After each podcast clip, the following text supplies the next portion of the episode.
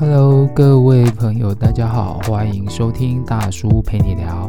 这是一个讨论与分享时下议题，不管是教育、工作、生活、感情等等的问题，或者是议题都可以聊哦。这是一个开放的讨论空间，欢迎有兴趣的朋友一起收听跟加入讨论哦。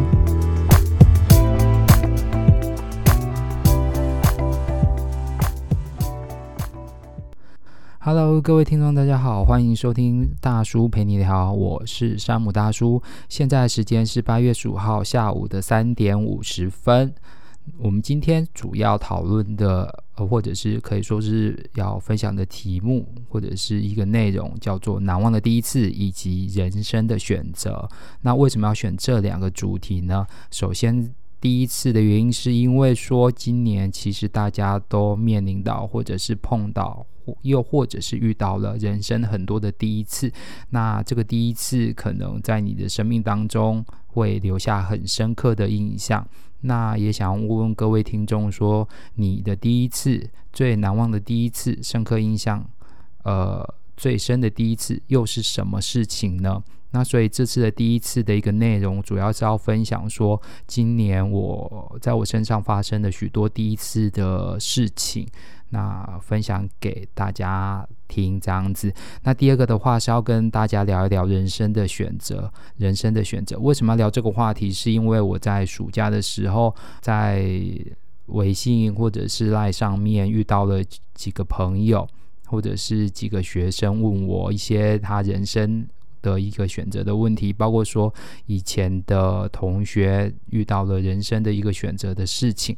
那因此呢，我想说，想要跟大家分享一下人生的选择这个相关的一个内容。好，那接下来就是我们的节目开始喽。首先，第一个部分我们要聊一聊难忘的第一次。那为什么要选这个主题的原因，是因为我觉得今年发生了很多就是第一次的事情，包括说。呃，疫情的影响导致了可能在家工作，或者是因为疫情的影响导致了亲人的分离，又或者是第一次的呃疫情的影响导致了被迫失业，那种种的部分或是种种的事情，其实都是第一次，所以想说以第一次为一个开场的部分，包括说这也是我第一次做 Podcast 的一个内容。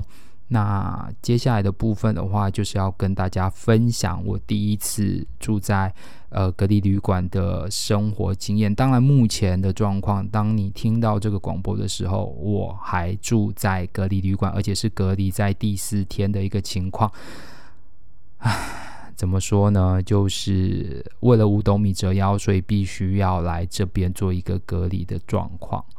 问为什么会来隔离呢？主要是因为说我的工作也是在中国的部分，所以必须收到了通知，那要过来工作，所以就是过来隔离了。那我本身的身份呢，是一位就是中国的高校教师，但是身份是台湾人，所以你没听错，就是台湾政府。或是不肯承认的我们这一群人的一个存在，又或者说对我们这一群人比较有一些问题的一个存在，为什么呢？因为很多说呃博士到了中国教书，然后又有很多从中国离开，又或者是说留在中国不肯回台湾了，其实有蛮多现在的这个状况。不过我们今天就没有要讨论的这个情况，我们今天就是要跟大家分享我隔离的情形。上周三晚上的十点半，我接到了学校的通知，就是说准备要在月底开学了，所以请你准备好，收拾你的心情，要来学校上课了。其实一直认为说不会这么快要过去到学校上课，但没有办法，学校已经通知了，我们就只能起身，为了这个钱，只能这么说。所以在周三晚上，就是上个礼拜三晚上收到消息之后，我就立刻马上的跟其他几个也是同一个学校的台湾老师联络，然后看说要做哪一班航空公司，要去哪里做，要在哪边隔离，收集了相关的讯息，包括说我以前在厦门的时候念博士班的学弟妹们，就是一直问，最后大家还是决定就是来澳门。隔离。那因为我们工作的一个场所是在广州的部分，所以想说澳门会比较近，所以就是立马订了就是星宇航空的飞机飞到澳门这样子，所以也就是这样。那呃，要先提醒的就是，如果说你听到这个广播的。朋友，如果说你也跟我一样是在中国工作的话，目前中国隔离的一个情况的提醒一下，如果说你要飞澳门的话，记得要先在台湾做呃核酸检测。那核酸检测的话，要在七日内的时间才算是有效的，所以就是在你飞机订好之后的前七天内要去做核酸检测。那核酸检测的话，急件是七千台币七千，然后一天内可以拿到。那如果说你不是急件的话，大概要等四十八小时。那不是急件的这个费用也是大概从五千到六千不等。那看你是在哪里的医院做，哪里的医院做。那这是台湾的部分，然后你才能飞到澳门下机。那飞到澳门下机的时候，飞到澳门下机的时候，当然还要再做一次核酸检测。那这我们等下稍微再。等下再说，就是从我到澳门之后，然后后续的事情。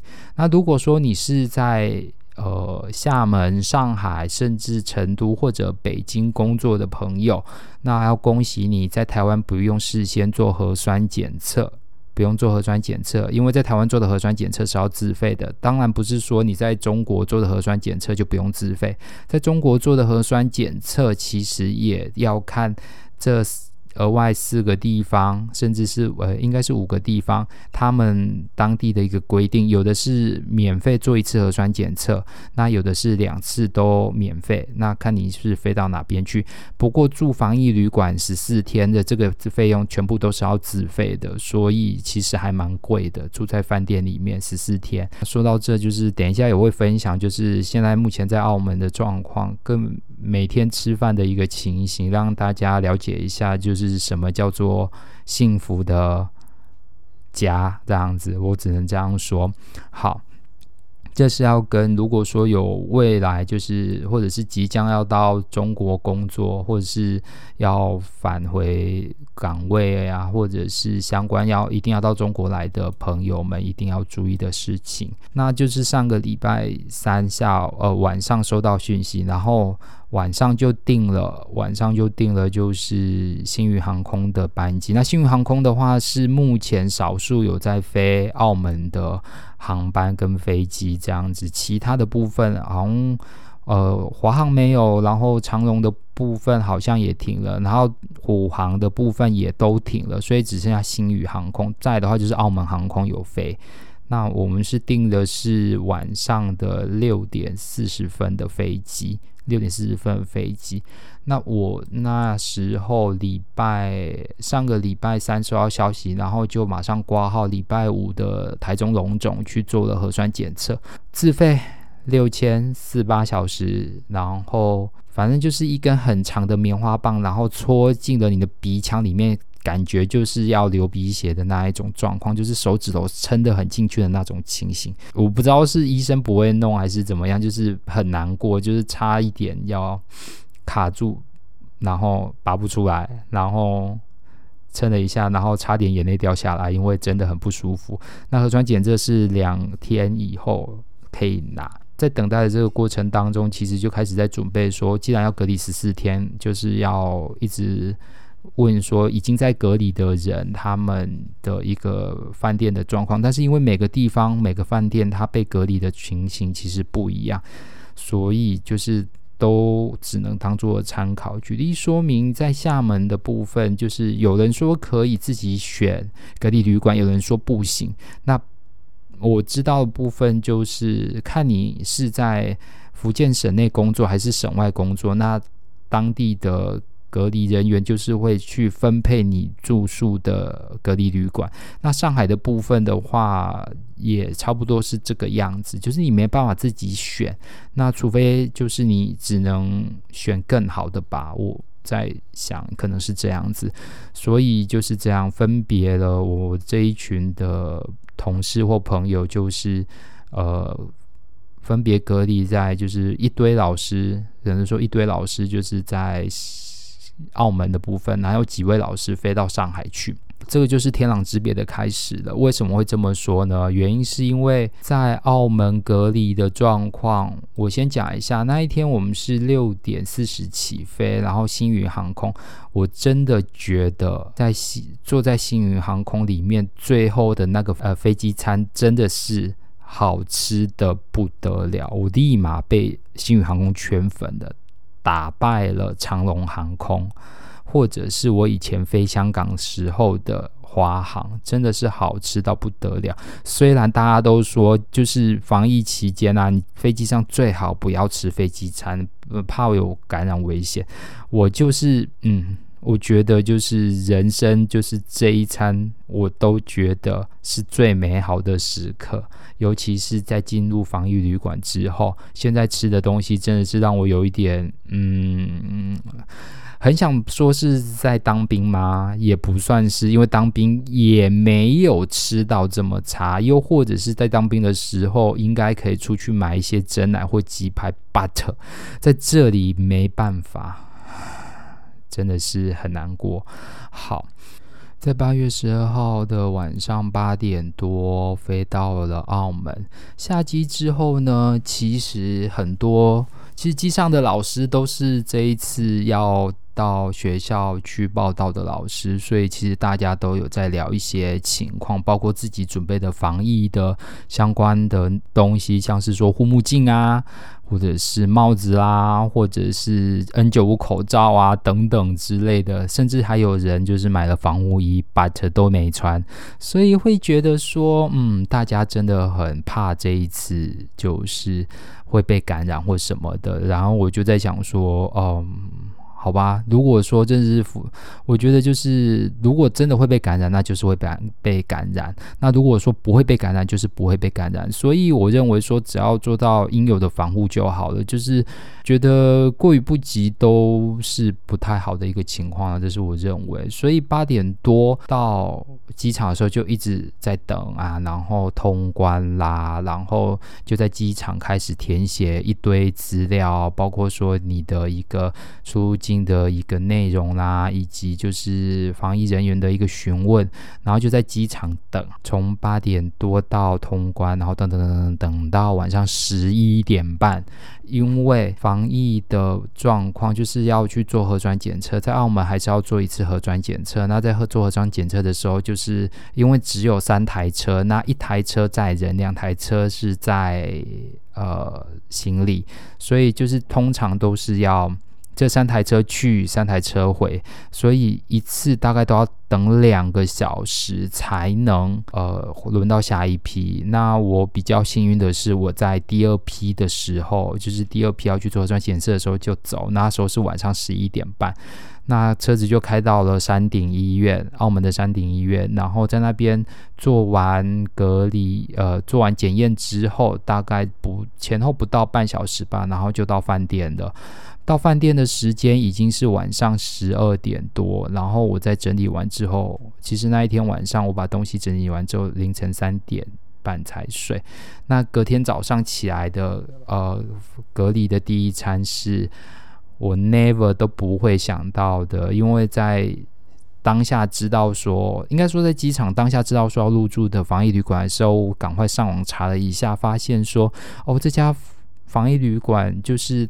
如果还没防疫之前，大家给的评语都还蛮不错的，就是 CP 值很高，就是它的内容就是写到说 WiFi 很快，然后早餐很好吃，然后游泳池很大，然后因为在防疫的过程当中，就是呃你不会用到游泳池啊，但是总会希望说早餐好吃嘛，然后 WiFi 很快，就是一直抱着期待，结果到饭店之后真的是嗯，评语都是假的，好。对，WiFi 只有在门口才收得到，然后早餐的话呢，只能说就是都呃一碗稀饭，然后一个炒河粉结束，没有了就没有了，真的就没有了，就是这样。这是第一天，然后早餐那第一第一天中午就是啊一个汤，然后一个主菜，然后一盒饭里面再配一些些青菜。晚餐呃一样差不多，这是第一天的餐，其实也没有说好到介绍，但问题是也差得太离谱了。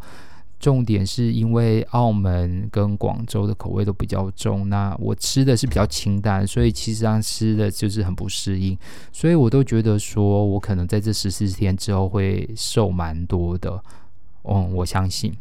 然后我就把我的就是照片啊上网 po 上去，然后就得到了广大的回响。其实也没有广大的回响啊，就是我在上海的另外一个老师，然后。他就 po 了啊，我也在上海做隔离，我看到你的饭、你的便当跟我的便当，他说你们在吃什么鬼啊？你看我们的便当，今天中午他吃的就是八月十五号中午，他还 po 了他中午的便当，鲍鱼，有鲍鱼耶，一个便当里面有鲍鱼，这是怎么回事？一颗鲍鱼，这是怎么回事？我们的中午的便当是嗯。一个什么三色豆炒肉，加上一个卤的青菜，然后饭，然后汤，没了，就这样。嗯，很好，就是这样。所以我想，我真的会瘦。那这个是隔离的饭店的状况。然后当天晚上隔离，然后就开始要填写一些资料。防疫人员会在，就是早上跟下午都会来量，呃，早上跟晚上都会来量一次体温。其他的部分，如果你吃不饱的话，还可以打电话去到餐厅跟他们讲说，请他再送一份餐。但是我觉得，或者是跟餐厅订餐，但我觉得我还是不要虐待自己好了。我宁愿吃不饱，我也不要吃难吃的东西，这是我的坚持。对，就是这样。所以目前正在防疫旅馆当中，很多人都会觉得说，可能就是住防疫旅馆会很恐怖，为什么？但其实没有，就是因为防疫旅馆就是你自己一个人，然后。就这样，所以防疫旅馆的分配也很奇怪，就是房间分配很奇怪啦。举例说明，就是在我前一组，就是他们是一对夫妇的老师住的是两人房，而我一个人住了一个三人房。你没听错，住了一个三人房，所有的房间非常的大。那我自己也就是好险有这个大房间，至少可以做运动。那我窗外的景色就是高楼大厦，就是别人家的，你知道澳门居民的一个公寓这样子，所以就是永不见，也没有到永不见天日，就只有早上的时候才有太阳，下午跟晚上完全没有，这是个悲惨的。也到目前为止就是一个还不算太好的一个隔离经验，然后分享给大家。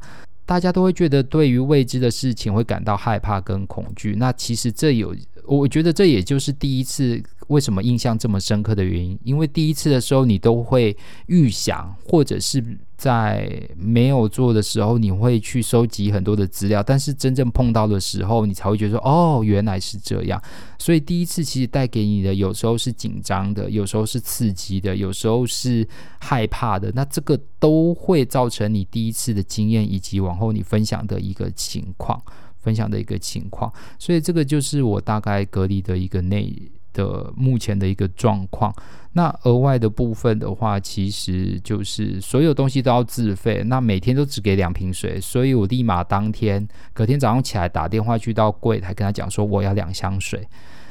没听错，两箱水，我非常的需要喝水。我可以不吃饭，但是我必须要喝水，不然会很渴又很干。因为整天都在房间里，其实最需要的会是水，所以就是这样。那当然，因为你。没有办法了，就是请房务帮你转交东西到其他房间去，所以有时候你可能就是没有东西吃了，就只能饿肚子。OK 也 fine。然后那比较要提醒的就是，如果说你选择到澳门来做隔离的话，要记住带好转接头，因为澳门的插头跟香港是。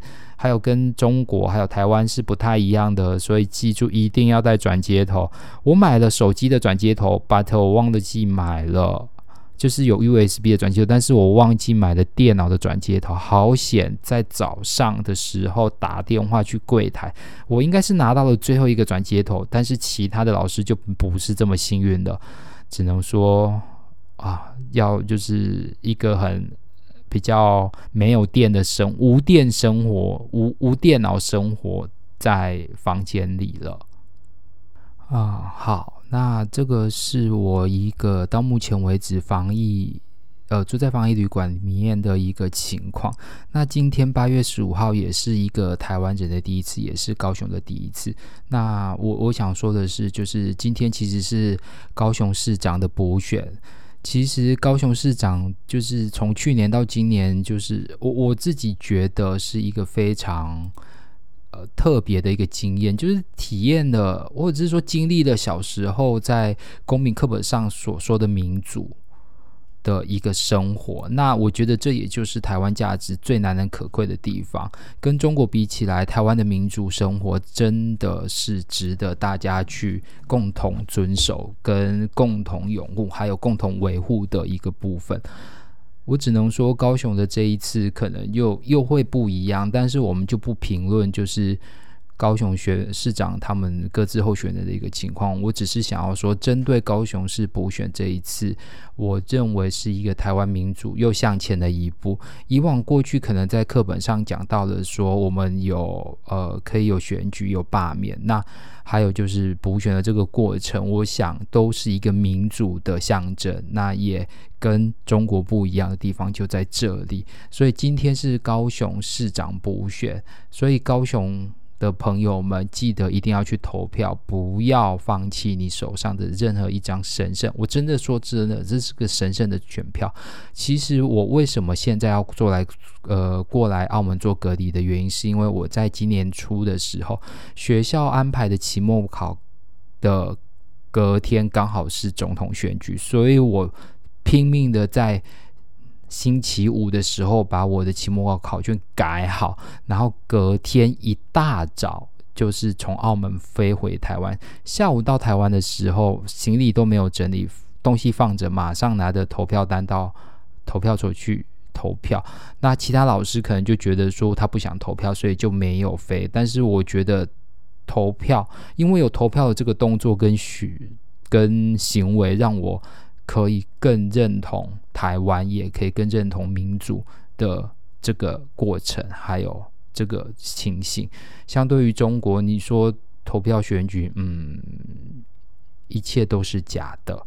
所以要呼吁，就是如果在高雄的朋友，你是呃选区如果在高雄的，那或者是要么你的户籍在高雄的朋友，记得一定要去投票。这是。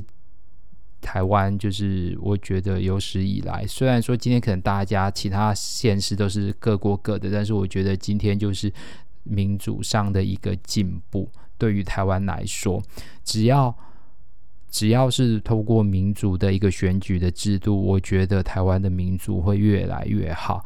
那这个就是我们第一个部分难忘的第一次的一个内容。那下一个节目，呃，下一个节目的阶段就是要跟大家聊人生的选择。好，那接下来的部分我们要聊一聊人生的选择。为什么会有这个题目的原因，是因为我在暑假的时候接到了学生的一个呃提问啊，或者是说一个在跟学生聊天的过程当中。他学生的一个问题，这样子。那这个问题，呃，我我我这个学生，我给他取了一个绰号，叫做“佛系立方”。立方是他的名字。那为什么要称为他叫佛系立方？是因为他是一个还蛮灵，应该说算是一个聪明，然后又是一个蛮呃灵敏的一个女孩子。那就是他看事情的态度跟方式，其实有一点。虽然说就是还在大学，但是其实他看事情的方式跟态度比较像是一个成年人，就会想的比较多，然后会去观察这样子。那佛系立方他就是因为今年的状况，所以在中国在找工作上其实不太好找，对于就是大学生而言也是没有缺，就是没有工作职缺，所以造成他们在工作。的寻找上，生活上其实是比较有困难的。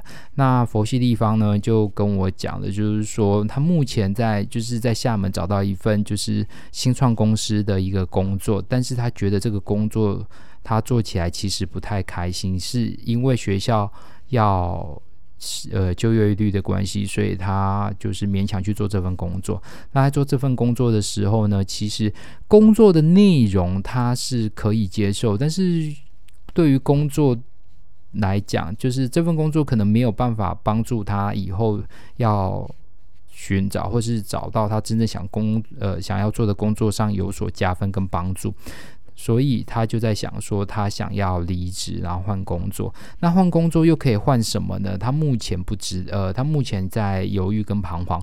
那这时候他说，他妈妈打电话来跟他讲说，你要不要回家？呃，我养你啊，然后你可以慢慢准备考公务人员呐，这样子的一个提提议。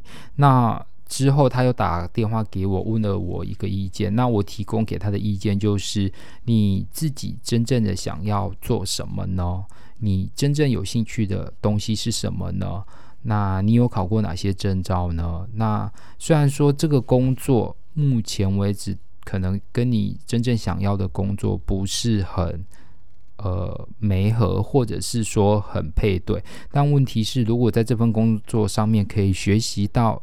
对以后工作有帮助的事情，那也是一个好的工作。对于我来讲，其实工作没有好坏，只有说你在这个工作上，工作有没有学习到新的事物，那工作对你有没有帮助？工作的时候你开不开心？当然也不会是说工作一直都会有开心，一定会有难过、有生气。但是整体而言，对你来说，就是这个工作是开心的，有学习到东西的，然后对。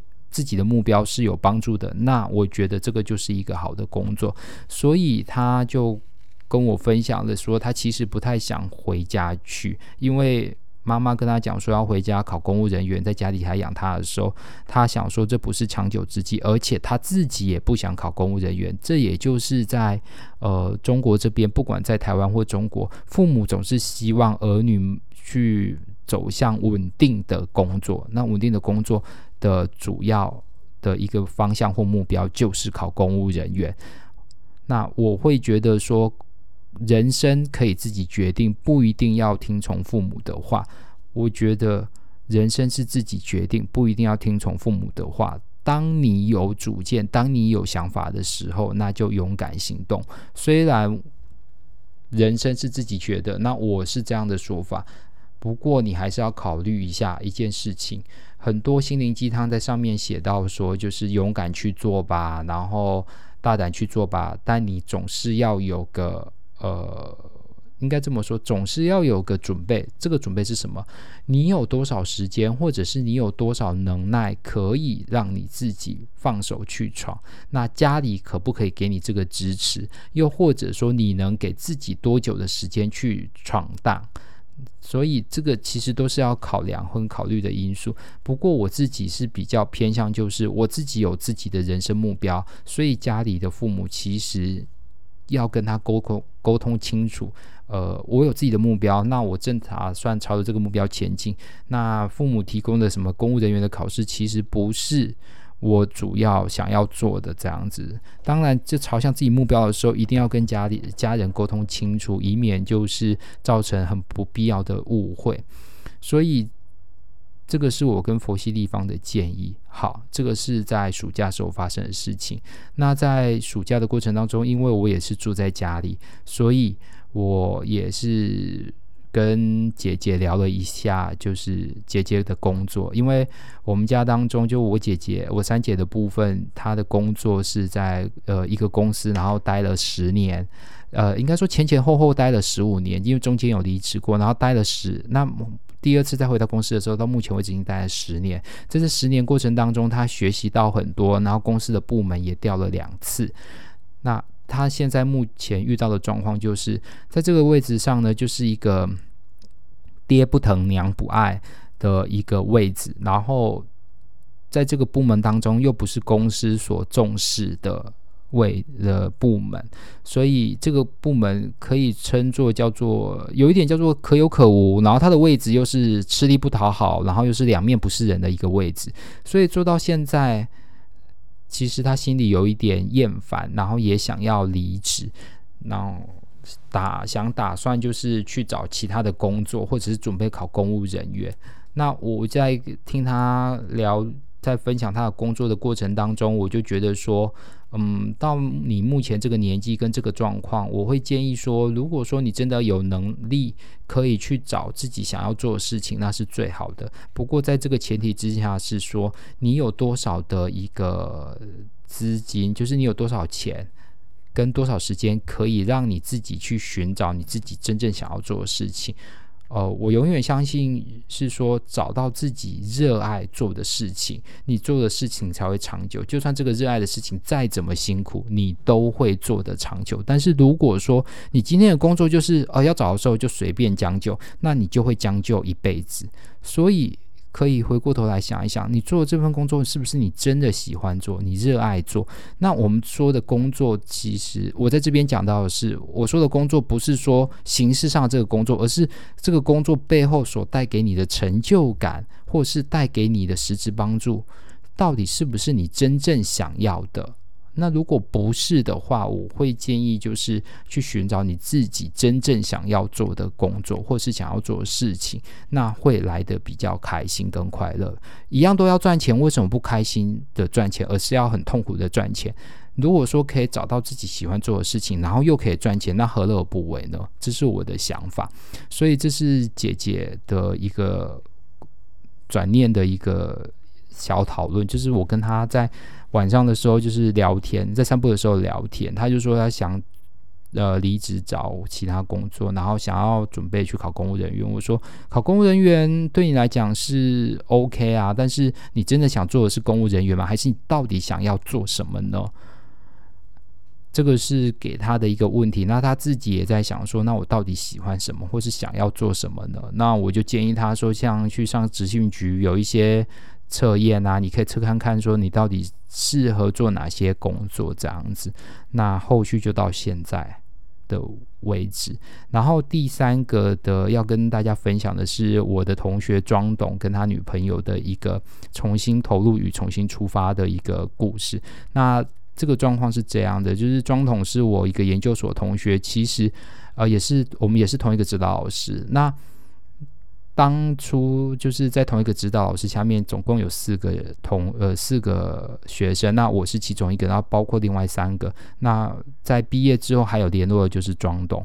那至于另外两位同学就比较少联络了。那我跟庄董就是断断续续，现在应该也有好几年的一个友情。那庄董每次我有问题，我就一定是会问庄董为什么了，因为。我认为庄董他的一个优点跟特长，就是他擅长着去很理性的去分析跟处理事情。那他比较大的一个缺点，他无法产出，这就是他比较大的一个缺点。所以我也是这样刚刚讲说，你的 input 就是你的输入好多，但是你都没办法输出，到底发生什么事情了？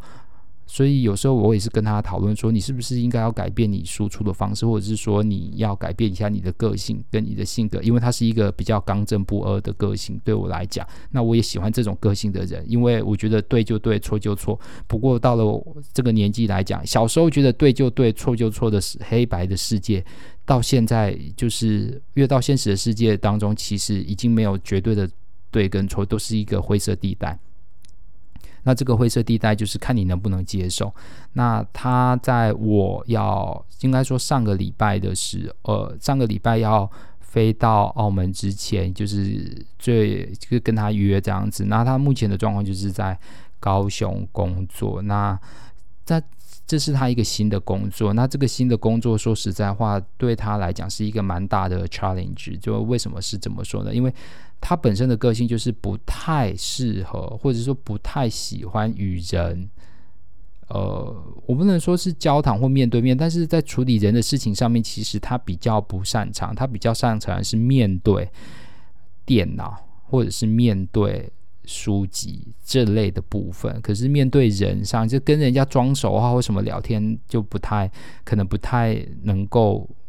搭上话，或者是说跟别人比较没办法聊起来，这是他的个性。那我相信每个人都有每个人个性的一个使然，所以物以类聚的部分，就是其实有时候我自己也不太喜欢跟人家搭讪，或是真的除非逼到逼不得一定要跟人家搭讪或聊天的时候，才会开启那个 social 的一个面，不然的话，其实不太喜欢跟人家聊天或搭讪。那也因为是他工作是新工作的一个要求，所以他必须要去呃培养到这个能力。那在培养这个过程当中，就是他聊的话题真的是有够的比较难一点，能不能这样说比较少人会讨论的话题？所以就是我们在讨论说，那你如何去跟别人贴近聊的话题是什么？还有就是你在做呃你的工作的时候，怎么样去发掘你的这个呃客户他的一个潜在需求，到底怎么做会比较好？那这个是跟他聊的话题。然后跟他女朋友聊的话题就是他也是想要离呃离职，想要换工作。那我就在想说，每一份工作都有它的好坏。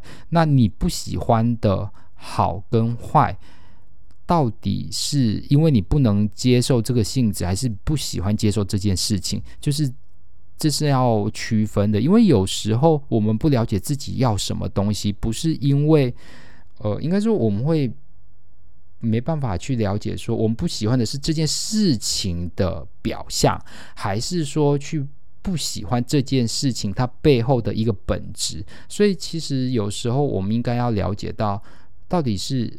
本质还是是是应该说是这个本质还是这个事情的表象？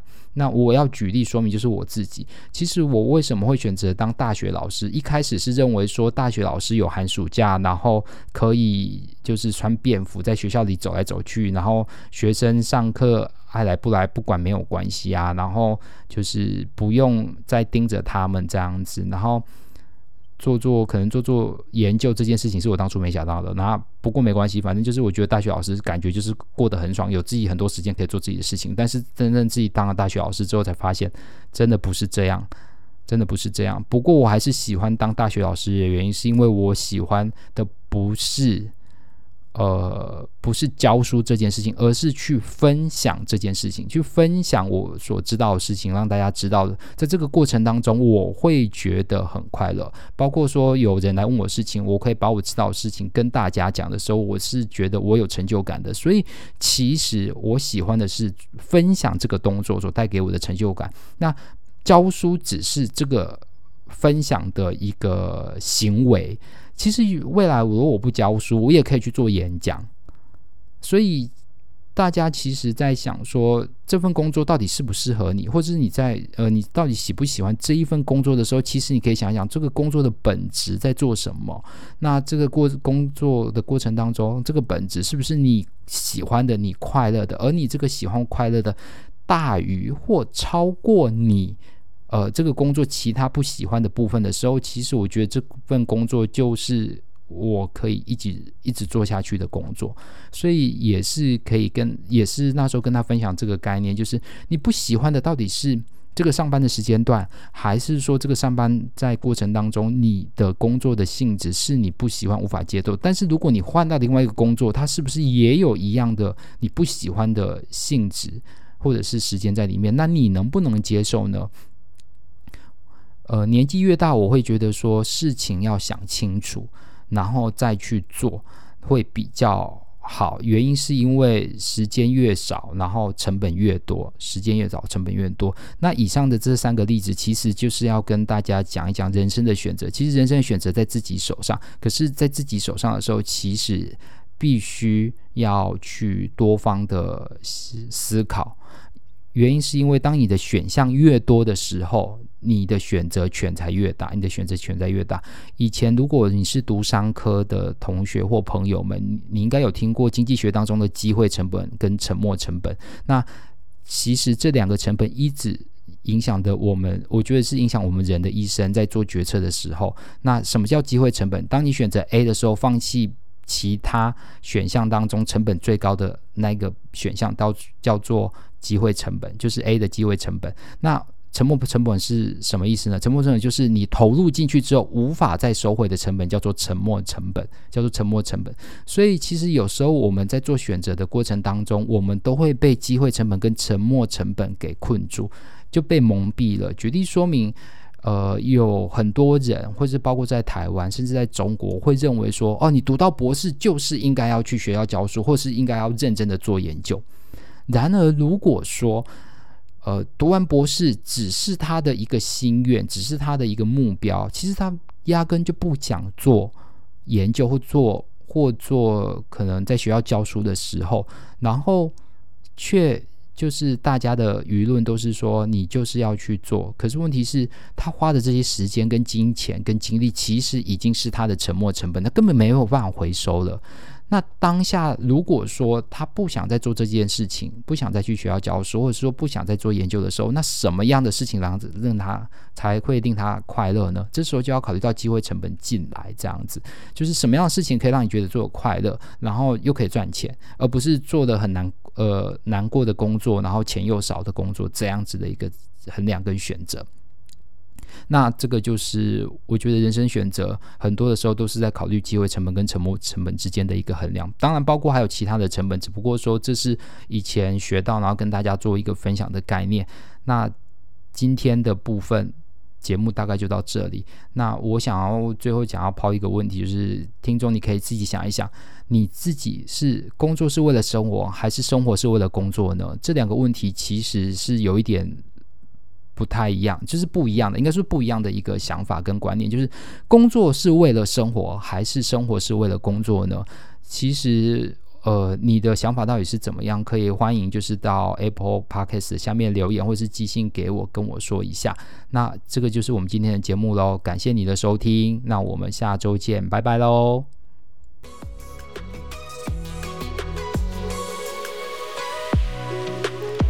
以上就是今天的节目内容，欢迎有任何意见或建议，都可以在 Apple Podcast 上留言。